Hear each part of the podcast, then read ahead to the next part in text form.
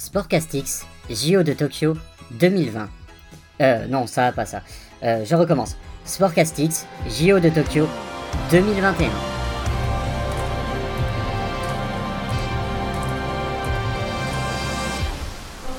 Bonjour à tous et bienvenue sur Sportcastix. En ce moment, c'est les JO à Tokyo. Et à l'occasion de ce grand événement, je vous ai concocté une petite série de podcasts qui va sortir tous les jours durant la compétition et qui va retracer un petit peu l'histoire de cet événement. Voilà, je vous remercie, j'espère que ça va vous plaire et je vous souhaite une bonne écoute. Lors des premiers Jeux olympiques modernes à Athènes en 1896, Pierre de Coubertin, baron et papa des JO, voulait créer une épreuve pour clôturer l'Olympiade. Une sorte de bouquet final, en somme.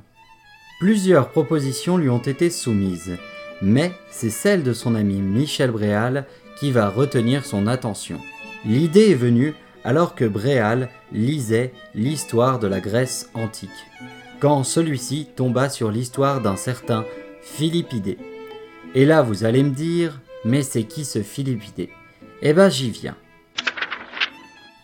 Philippidé est un héros de la première des trois guerres médiques, qui opposait les cités-États grecs à l'Empire perse lors du 5e siècle avant Jésus-Christ. Ce qui, on va pas se mentir, remonte un petit peu.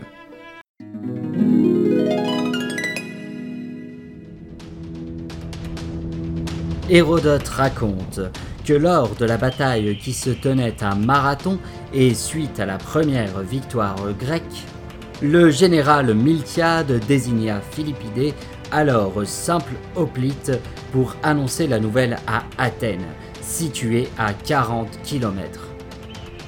Épuisé par le combat, Philippidé enleva son armure avant de s'exécuter.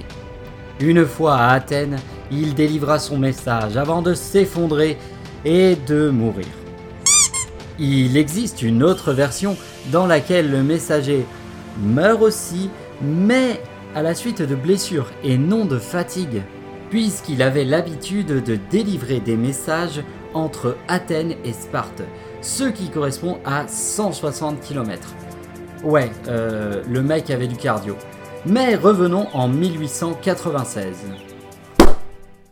Bien que l'idée soit très séduisante sur le papier, n'oublions pas que Philippidé meurt à la fin.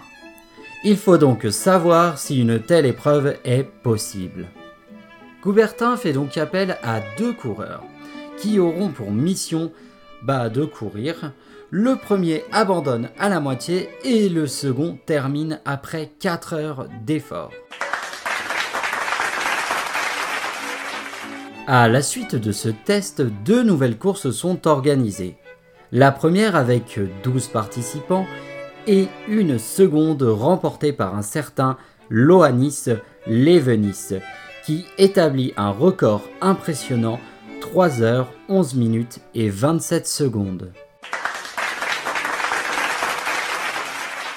Malheureusement pour Lavenis, ce n'est pas lui qui remporta l'Olympiade, mais Spiridon Louis, qui avait pourtant terminé 5ème à 7 minutes de l'Avenis.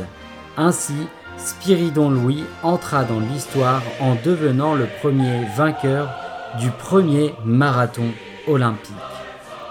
Et voilà que se termine ce premier épisode de cette série sur les Jeux Olympiques. J'espère que cela vous aura plu. Si c'est le cas, n'hésitez pas à aller checker les réseaux sociaux, la page Facebook ou le compte Instagram.